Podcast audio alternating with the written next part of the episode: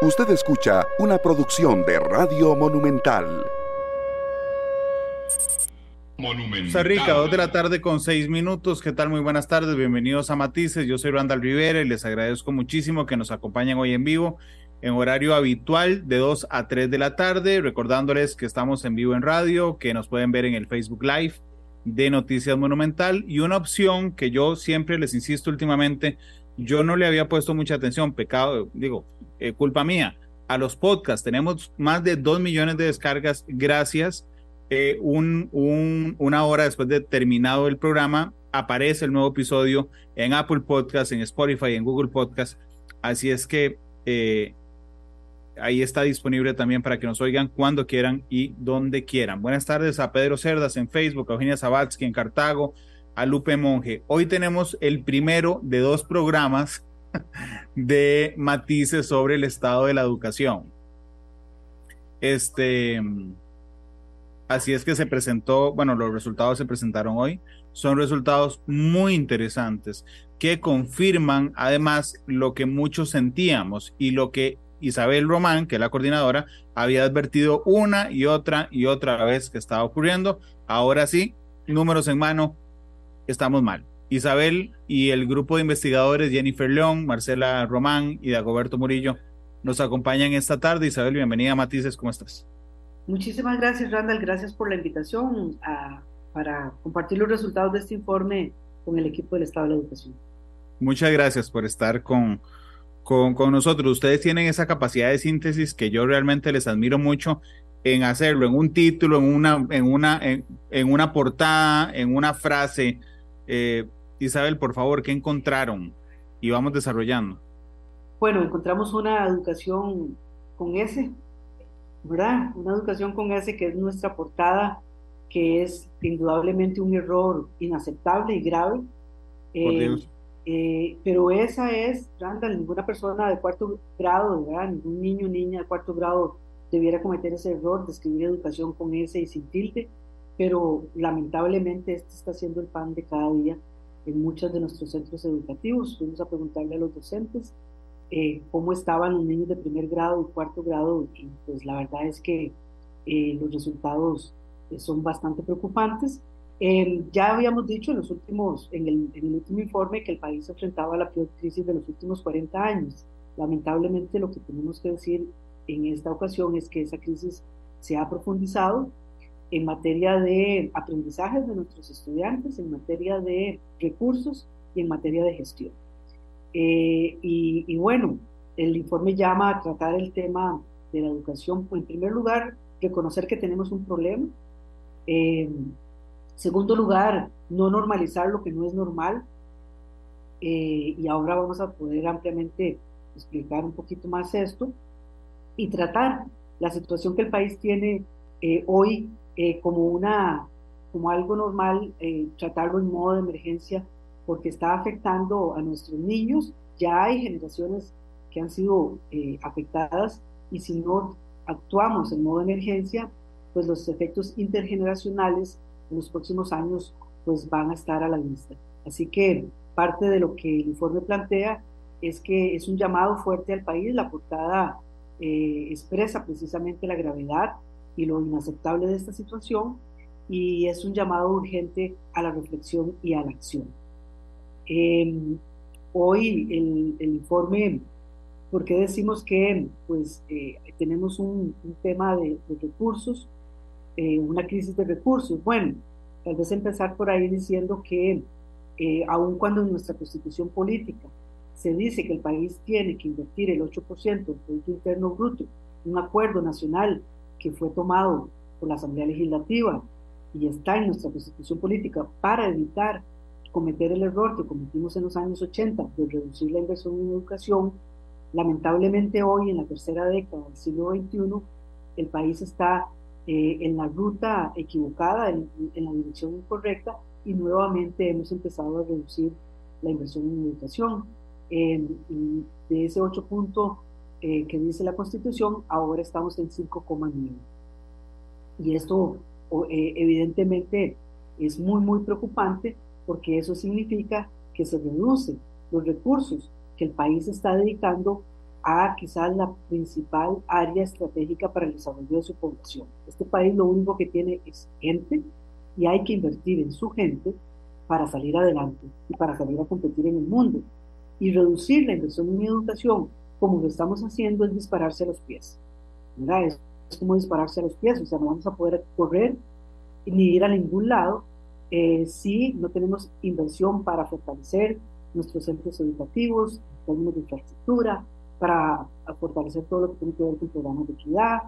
Eh, eh, y esto es un problema que no solamente es de la educación preuniversitaria, sino que también va hacia la educación universitaria. tal vez ahí en esto Marcela nos puede ampliar y, y, y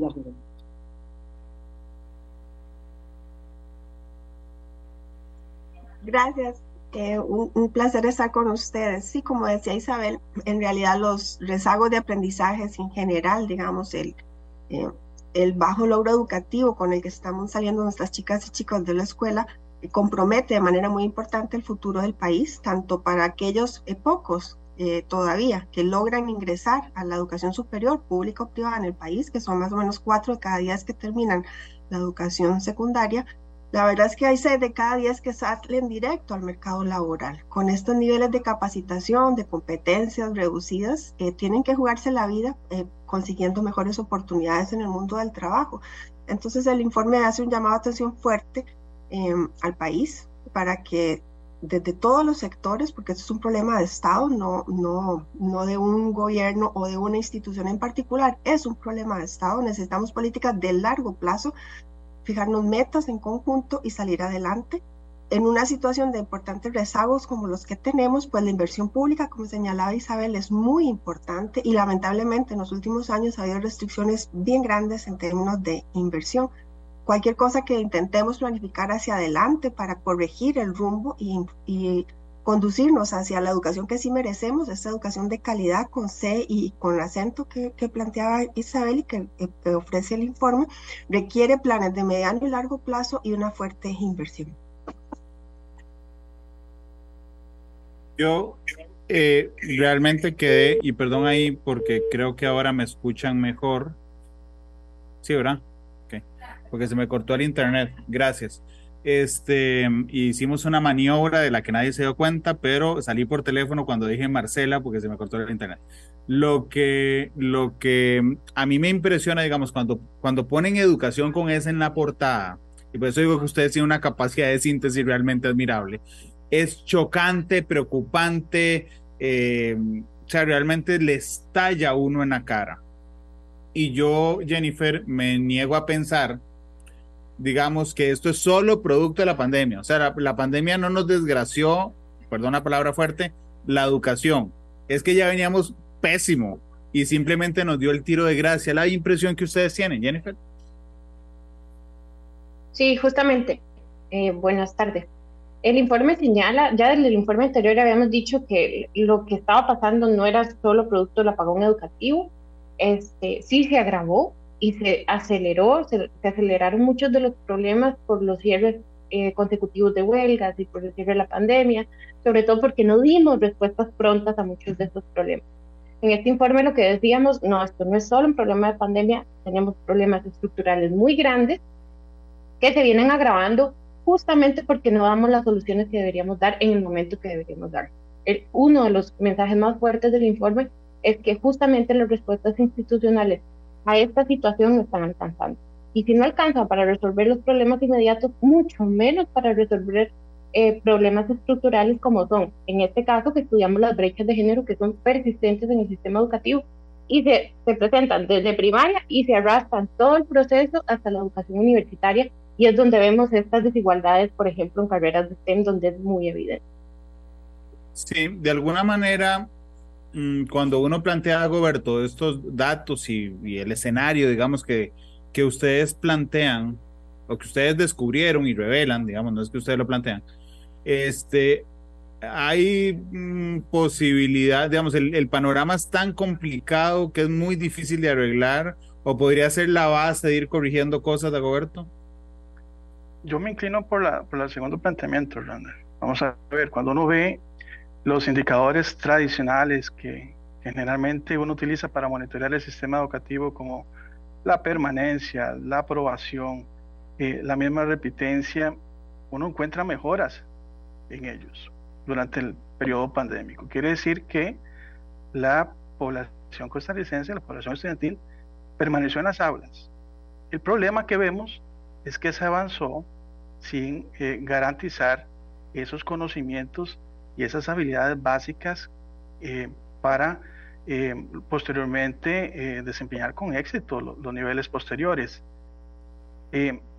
a nosotros, digamos, cuando hacemos toda esta valoración y tratamos de buscar alternativas, pues nos encontramos que en el país ya tenemos una serie de acuerdos justamente que garantizan ese tema de la educación como un derecho fundamental. Sin embargo, eh, el problema es que no los cumplimos y aquí encontramos acuerdos institucionales, acuerdos del Consejo Superior de Educación, leyes de la República, incluso artículos de la Constitución como el planteamiento de la inversión.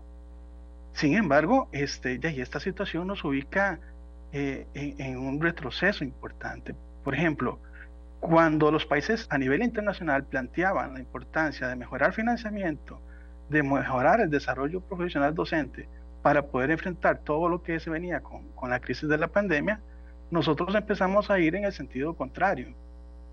Si vemos el tema de, la infraestructura, eh, que es importantísima para garantizar ambientes de aprendizaje de calidad y, y la mejora de los procesos de aprendizaje, pues eh, lo que vemos es una reducción importante de la inversión que hay ahí, con un impacto eh, muy fuerte, digamos, en los centros educativos, y eh, lo que vemos son señales importantes, como la cantidad de órdenes sanitarias que hay en el país, que ascienden a más de mil, pero uno, uno de esos datos, digamos, que a nosotros nos llama poderosamente la atención, es el de los 54 centros educativos que tienen una orden de cierre una orden de cierre.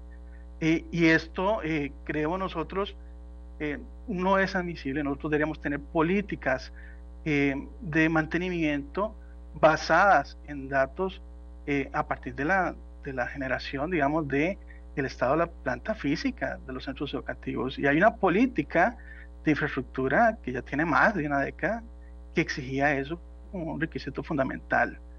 Pero también tenemos otro tipo de, retrocesos estratégicos, por ejemplo, en la parte de educación técnica. Todos hablamos de la importancia de la educación técnica, sin embargo, en el periodo 2014-2022 solo se construyeron, eh, solo se crearon dos colegios nuevos.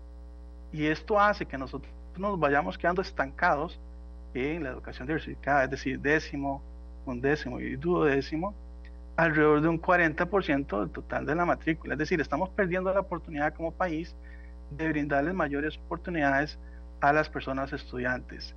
Y otro tema fundamental, por ejemplo, es que pese a que tenemos altas coberturas en primaria, eh, menos del 10% de las escuelas ofrecen todas las asignaturas del currículo completo.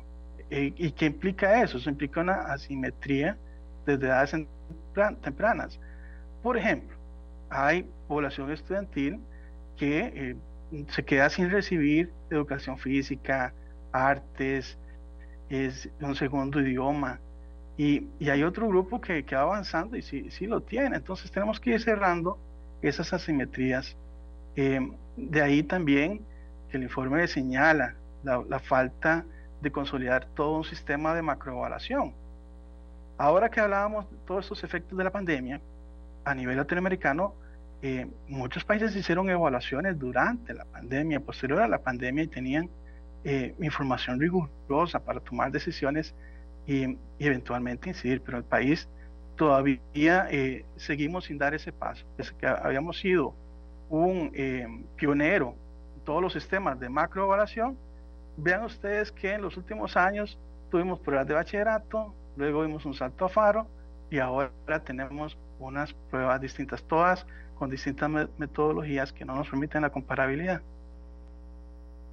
Tal vez ahí, en Randall, en esta línea de lo que estabas planteando de los rezagos, sí es cierto, venimos arrastrando rezagos ya desde hace varios años.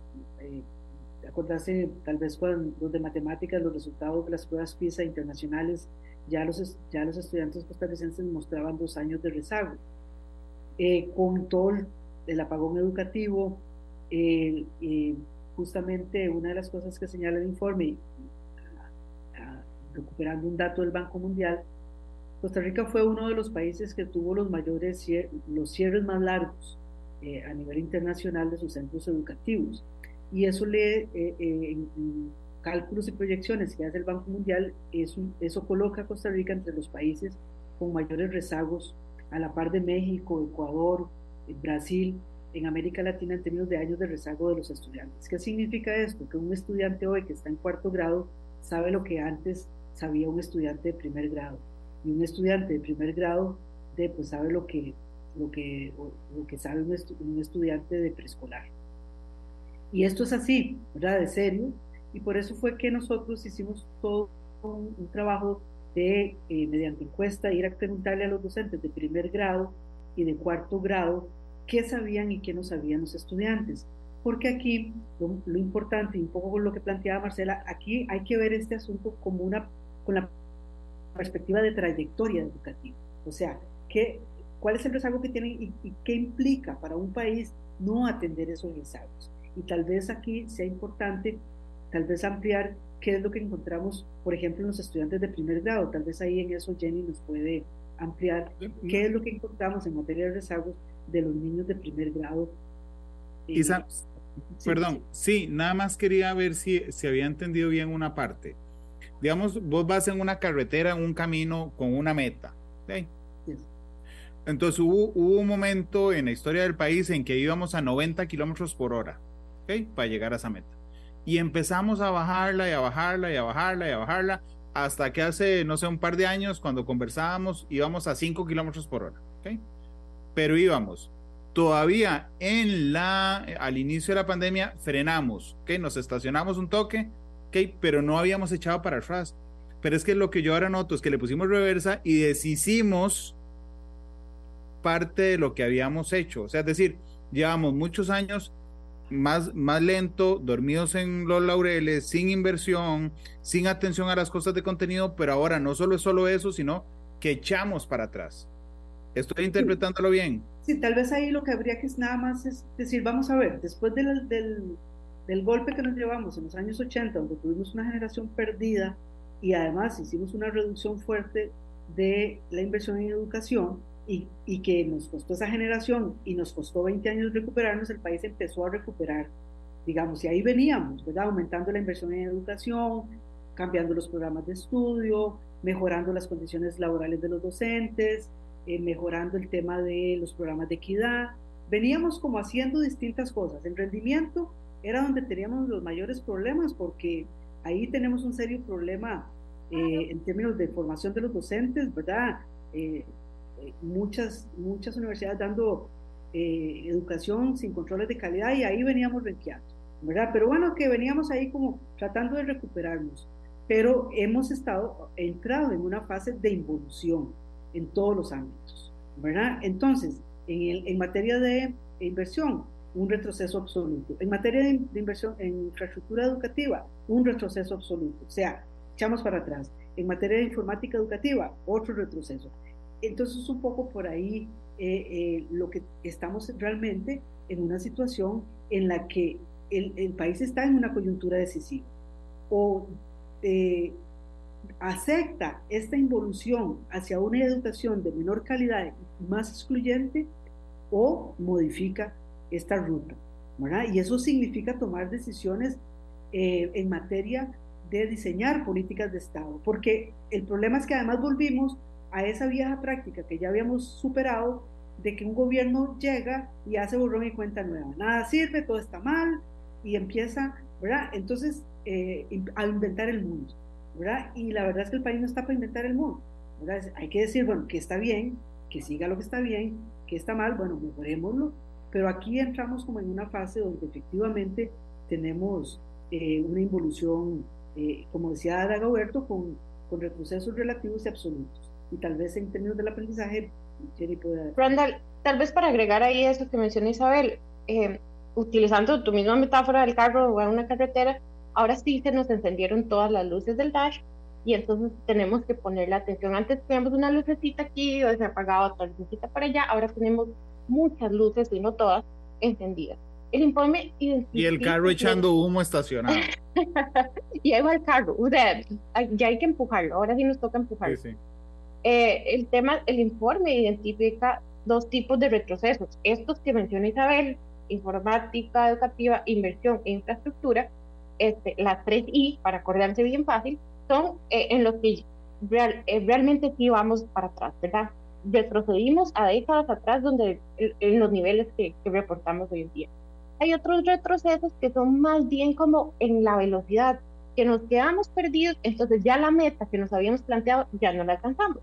Como es el caso que mencionaba Roberto de educación técnica, este, de currículum completo, entre otras cosas.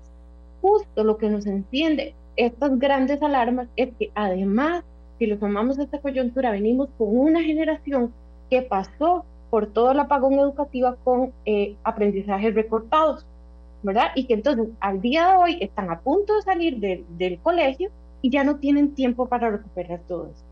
Pero además de esta generación que ya va saliendo, está entrando una nueva, que además ya viene con algunos rezagos importantes, que fueron los que identificamos con los estudios que hicimos con docentes, para preguntarles cómo les llegaban sus generaciones después de la pandemia. Y efectivamente nos dijeron que había serios problemas, por ejemplo, en primer grado, para iniciar los procesos de lectura y escritura, porque hay habilidades que todavía los chicos deberían tener, los chicos y las chicas deberían tener y no tienen nada. Claro, pero entonces todos terminaron de estudiar, es decir, pero no aprendieron nada.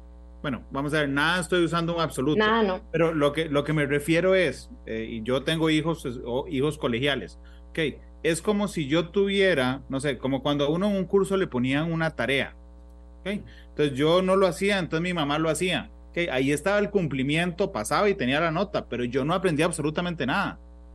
Entonces, digamos, generamos decisiones administrativas para que los cohortes de estudiantes fueran, digamos, pasaran y fueran exitosos, pero cuando llegamos a ver el objetivo principal del proceso educativo, que es aprender, ¿ok?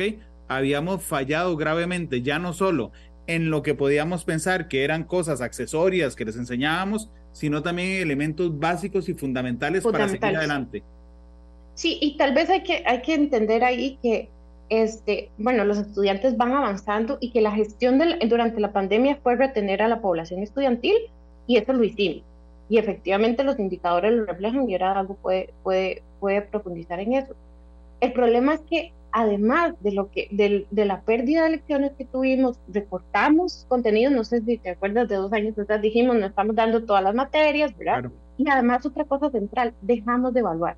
Entonces realmente tenemos como esta gran este, hipótesis o sospecha de que hay un conjunto de, conocimientos que no estamos adquiriendo y realmente no sabemos cuál es la verdadera magnitud, porque eh, abandonamos, ¿verdad?, las pruebas de bachillerato y luego el problema que tuvimos con Faro, ahora, ahora tenemos una prueba nueva que todavía está por, por aplicarse. Lo que sí sabemos, que fue lo que hicimos en este informe, fue agarrarnos de la gran experiencia que tiene los y las docentes en el aula para que ellos nos dijeran cómo estaban llegando las generaciones. Y ahí entonces nos damos cuenta que hay una gran pobreza de aprendizaje, que niños y niñas que tienen 10 años no son capaces de leer, comprender y escribir un texto simple, básico, con palabras simples, ¿verdad? con estructura correcta, y cuando leen no saben identificar un texto de idea central. Entonces, como ese core, ¿verdad? Ese, ese núcleo que es central para los aprendizajes que siguen, no lo estamos desarrollando. Y esto lo sabemos hoy en el informe gracias a esta consulta que hicimos con otros. Claro, pero concentrado en la educación pública. Sí, o sea, vamos a ver, la, la, la, educación, acuérdate que en la educación pública asiste la mayoría de nuestros niños, más del 92% de sí, niños. Sí, sí, lo que me preocupa Isabel y, y Jennifer y Marcelo y Dagoberto es de que se amplía la brecha. O sea, es decir, si, si antes era una Costa Rica de educación privada y una de Costa Rica de educación pública, ahora es una, o sea, es una distancia enorme. Claro, por supuesto que las desigualdades se, se amplifican. El tema aquí es, por eso es la importancia de que la educación pública tenemos que recuperarla como lo que es, un bien público estratégico para un país eh, eh, donde la mayor parte de su, de su población va a la educación pública. Tal vez aquí quería agregando a lo que Jennifer, señalaba, Cuando vemos en perspectiva, aquí tenemos un impacto generacional. Entonces, por ejemplo, tomemos la generación que hoy está en décimo año del colegio, ¿verdad?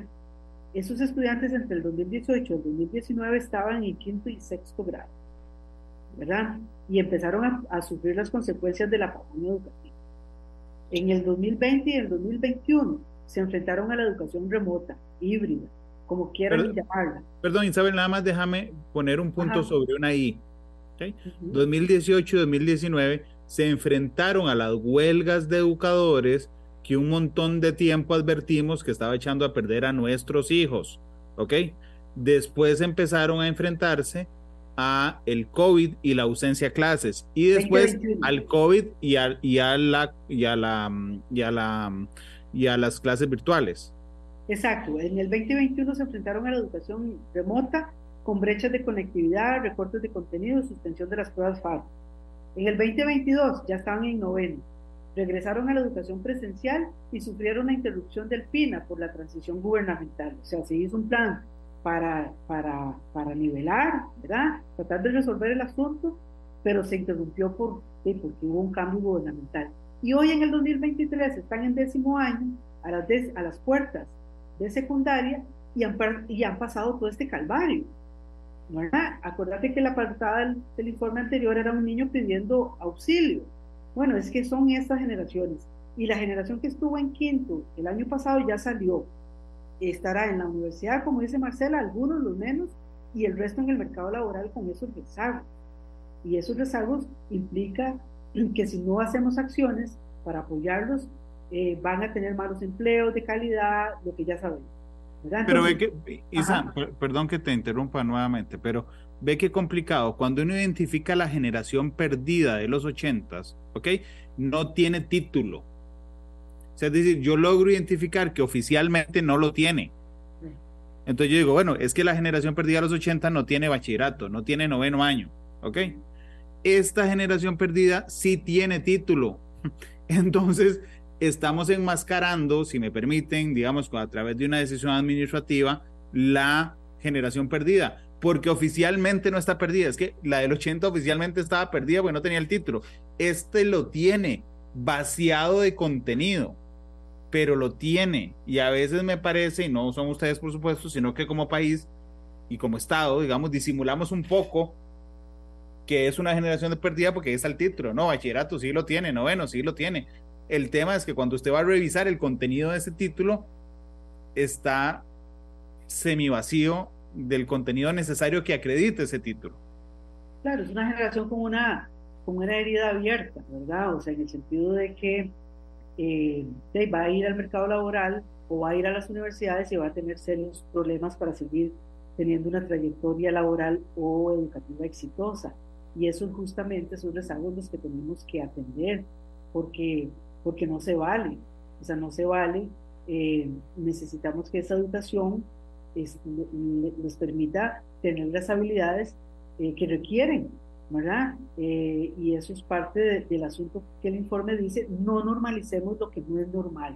Aquí todo el mundo regresó a la educación presencial y como si no hubiese pasado nada, como si no nos hubiera pasado el tren por encima. No, el tren está pasando y la, y la crisis es silenciosa y está ahí en las aulas y lo saben los padres de familia y lo saben los docentes, es una voz, eh, digamos, es, es un secreto a voces, pero nadie lo externaliza, ¿verdad? Y, y es responsabilidad del país eh, y, de la ciudadanía reclamar una educación de calidad con políticas de Estado realmente eh, que resuelvan este problema. Porque si un niño no sabe leer, no sabe poner su nombre en primaria, no tiene un conjunto de habilidades, como decía Jennifer, eh, se le resta autonomía.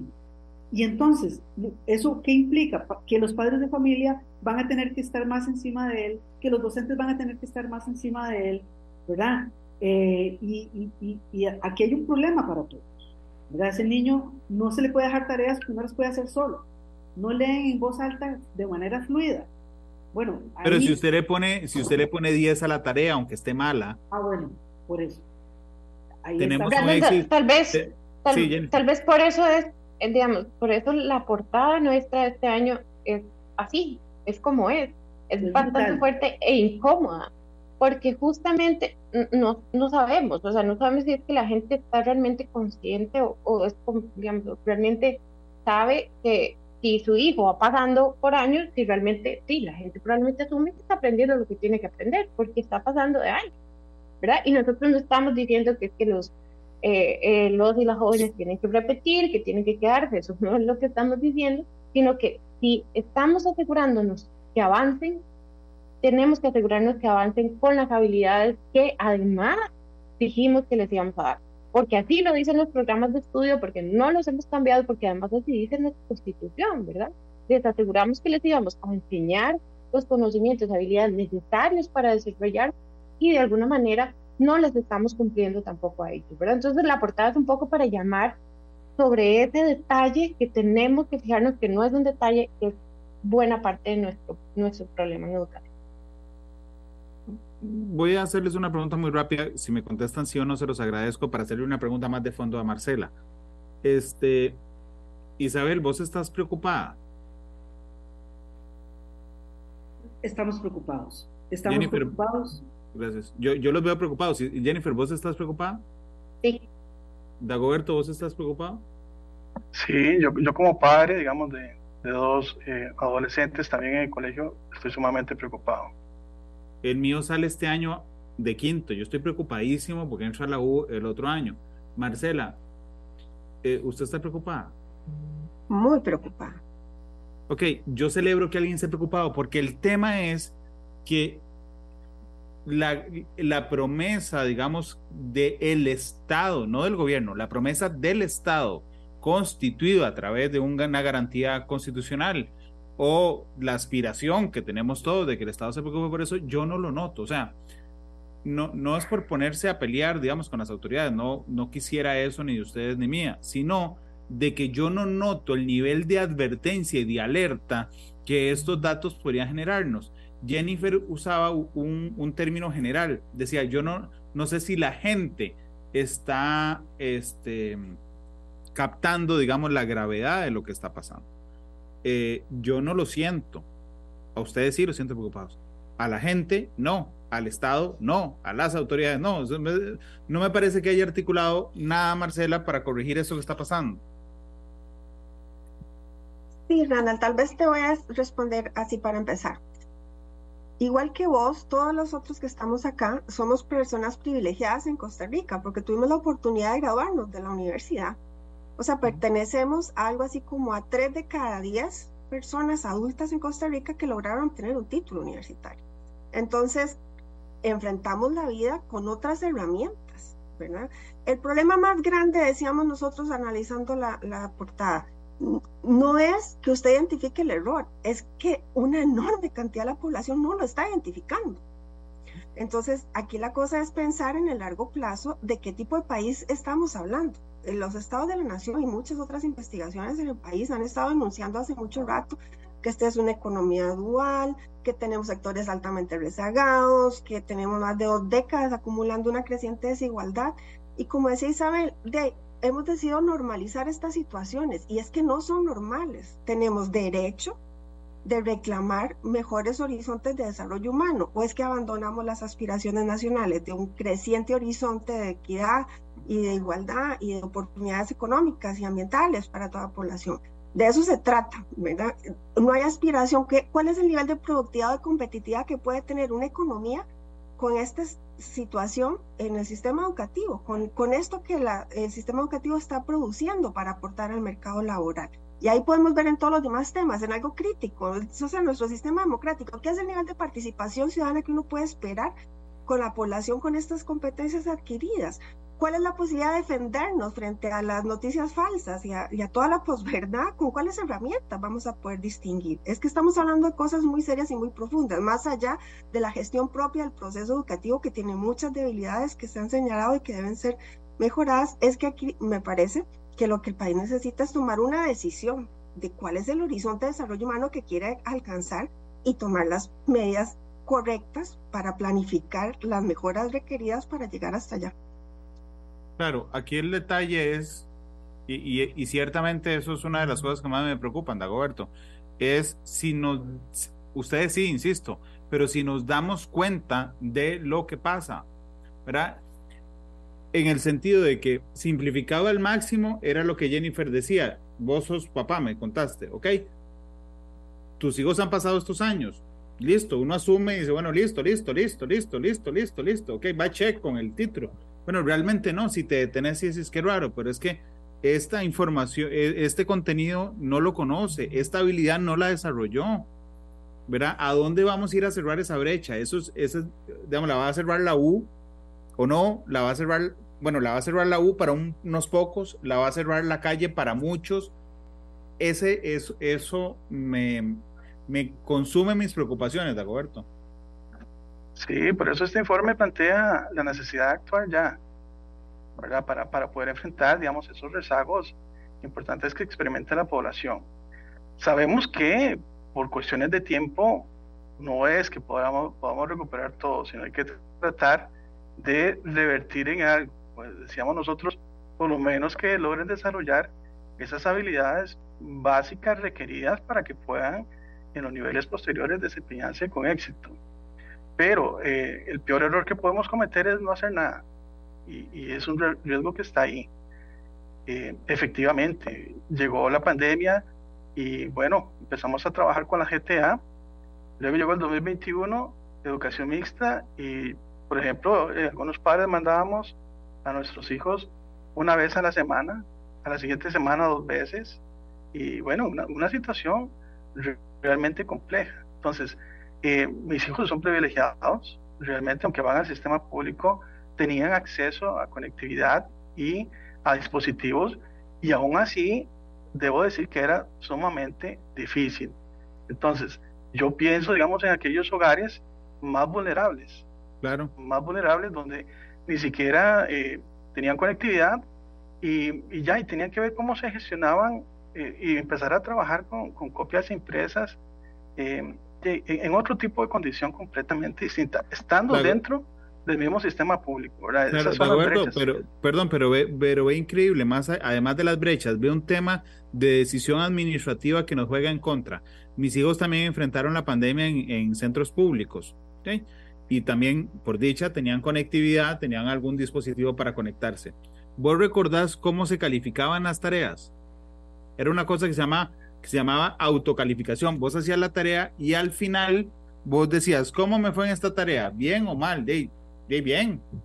¿Verdad? O sea, ni siquiera tenías una evaluación de decir, mira, lo hizo en la casa, pero le fue súper bien. Yo me acuerdo, mi hijo menor estaba aún en la escuela cuando pasó la pandemia y, y al final en la autoevaluación siempre ponía 5, 5, 5, 5, 5 decía, pero ¿tenés algún nivel para medirte? Y no, no, es que me fue muy bien, y aquí llené todo y le dice 5, 5, 5. Es de, no, nadie sabía si el 5 estaba bien.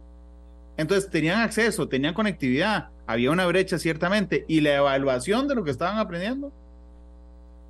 Sí, yo, yo recuerdo que había un componente también de, de, las personas docentes, pero aquí era donde justamente era tan importante ese acompañamiento, que dotar de más herramientas al personal para poder enfrentar esta situación. Es que recordemos lo que ya hemos dicho en el informe anterior, esto nos tomó de, sorpresa y ni los docentes, ni la familia, ni por supuesto los estudiantes no estábamos preparados para enfrentar esa situación. El problema, como decimos ahora, es que no tomamos, eh, o las medidas que tomamos no fueron eh, lo suficientemente efectivas para poder enfrentar esa situación y de ahí ese llamado justamente a atender esos rezagos, eh, em, empezar de una vez, o sea, es que no, no podemos darle largas al asunto y, tenemos que empezar a actuar eh, lo más pronto posible para poder eh, salvar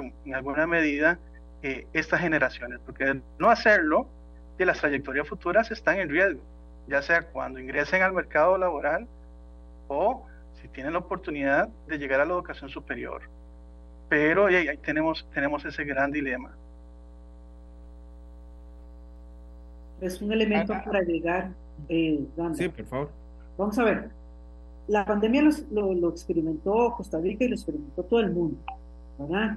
Eh, y justamente por eso los países, eh, eh todos fueron impactados y todos, eh, digamos, en esta coyuntura empezaron a revisar sus sistemas educativos y empezaron a aplicar una serie de estrategias, al, igual como lo hizo Costa Rica.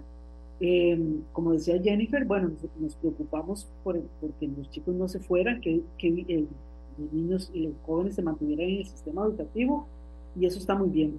Pero calidad, acceso y calidad son dos eh, caras de una misma moneda. Tan importante el acceso como la calidad. Y es en el tema de calidad donde hemos estado renqueando, ¿verdad? Porque cuando más necesitábamos, como decía Jennifer, el tema de hacer evaluaciones, porque todos los países en el mundo empezaron a hacer evaluaciones, aún durante la pandemia, para saber qué sabían y no sabían, nosotros empezamos a suspender las pruebas, ¿verdad? Cuando todos los países empiezan a hacer medidas extraordinarias, eh, jornadas extras, estrategias diferenciadas, em, eh, evaluación adaptativa, o sea, una serie de estrategias que el mismo informe recupera para darnos cuenta qué es lo que otros países han estado haciendo, censos orales sobre cómo leían los niños, eh, me acuerdo en Mendoza, por ejemplo. Eh, en fin, digamos, como una serie de estrategias diversificadas, nosotros solo apostamos a algunos instrumentos, la GTA, digamos, la guía de trabajo autónomo, que creo que es esa a la que te estás refiriendo, y cuando diseñamos el plan de nivelación, ¿verdad?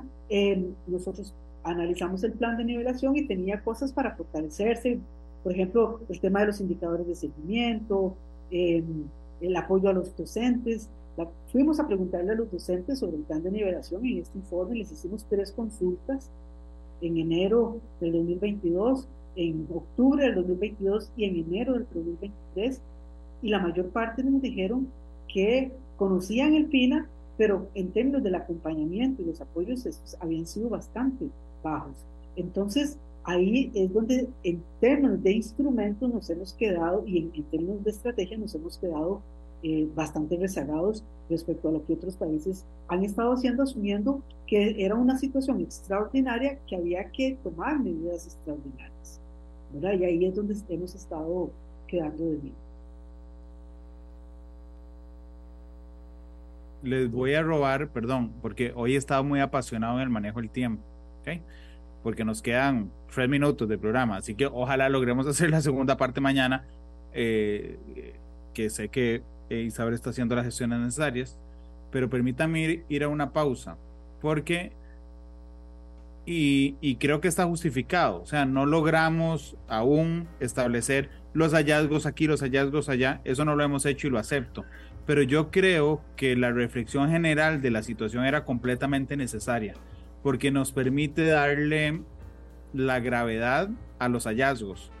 Entonces, si pudiéramos hacer este, la segunda parte, vamos a lo específico, eh, y si no, bueno, ya volvemos para, para hacer un cierre y, eh, y despedir matices. Son las 2.49, vamos a la pausa y volvemos.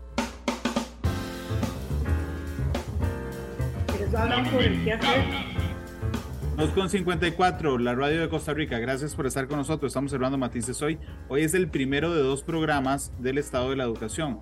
En este, en este, huimos de lo específico y nos metimos a una reflexión general que para mí era absolutamente necesaria de cómo está el país, de cómo está la educación en el país. Mañana veremos, este, gracias a, la amabilidad de Isabel y los investigadores, veremos además los puntos, los hallazgos específicos de las partes.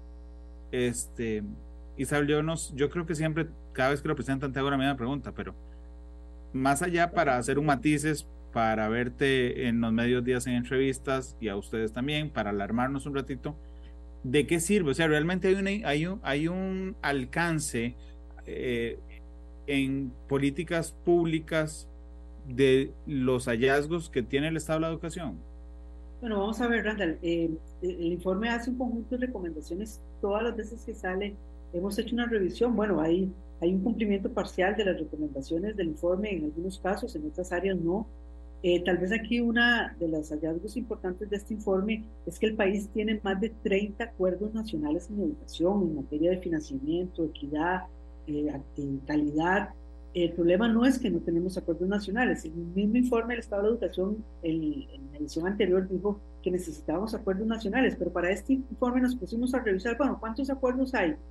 Y en los últimos 20 años hemos generado más de 30 acuerdos nacionales. ¿Cuál es el problema? El problema es que no los cumplimos.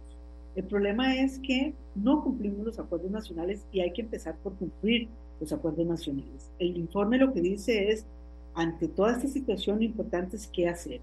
Y lo primero que hay que hacer es reconocer que tenemos un problema. Si el país no reconoce que tiene un problema, difícil, digamos, enfrentar la situación eh, con la urgencia que se requiere. Eh, y el informe plantea eh, abordar esto bajo dos principios. El principio de la restauración, que es generar un conjunto de políticas y medidas para mitigar los daños ya infligidos a las generaciones que ya tienen un daño, y el principio de precaución, que es un conjunto de acciones y medidas que reduzcan la posibilidad y los riesgos de que las nuevas generaciones o las generaciones que hoy están entrando al sistema educativo tengan esos rezagos. Eh, y proponemos, eh, eh, digamos, ponerle atención a tres temas importantes. La inversión en educación, Randall. Si la inversión en educación no, se, no es sacada de la regla fiscal, este país va a tener realmente consecuencias intergeneracionales importantes. En términos de los aprendizajes de los estudiantes, necesitamos realmente estrategias robustas a partir de evaluaciones robustas de qué es lo que saben y no saben los estudiantes. Y en términos de los docentes, realmente necesitamos mejorar esas condiciones de capacitación, condiciones laborales y el trabajo que están haciendo los docentes que de alguna manera están solos ahí en las aulas viéndoselas a pelitos, digamos, con esta situación, porque ha habido un efecto rebalse todos han aumentado los tamaños de los grupos porque de repente todos empezaron a pasar cuando antes no pasaban. Entonces ha habido ahí un efecto rebalse, que qué bueno, pero tenemos más, más niños y jóvenes en las aulas y los docentes eh, están con condiciones que no han cambiado. Así que ahí tenemos realmente eh, un conjunto de propuestas. Eh, y la idea de este informe eh, sí, es, es, poner en conciencia al país, pero también llamar a la acción y, también nosotros hacemos propuestas que esperamos también sean escuchadas por, eh, pues, por, quienes pueden tomar las decisiones para, para, para enfrentar la situación. Son las 2.58. Yo les agradezco mucho que me hayan acompañado hoy. Qué dicha que mañana puedo volver a estar con ustedes para cerrar la semana. Eh, genial. Yo creo que solo una vez habíamos hecho un matices en dos partes y fue con el Estado de la Nación. Esta será la segunda vez con el Estado de la Educación en nueve años, este, pero es que realmente creo que el tema lo merece muchísimo. Gracias Jennifer, gracias Marcela, gracias Dagoberto, gracias Isabel por estar con nosotros. ¿Con qué canción se quieren ir? De ahí no sé, canción para un niño en la calle, de Mercedes Sosa. Canción para un niño en la calle. Mercedes Sosa, despedir a Matices, nada más cabina me avisa cuando está disponible. En una hora este programa estará disponible en podcast. Eh, les conté que es Spotify, Google Podcast y Apple Podcast. Eh, para los que oyen mucho podcast, esto no tendrá ninguna ciencia. Para los que no oyen, es muy, chiva, en serio. Usted se suscribe y cada, cada día le dice, hay un episodio nuevo y lo descargue, lo oye en, en, en línea. Así es que Mercedes Sosa, despedir a Matices. Muchas gracias a todos. Feliz tarde, nos vemos mañana y nos escuchamos. Hasta luego. Este programa fue una producción de Radio Monumental.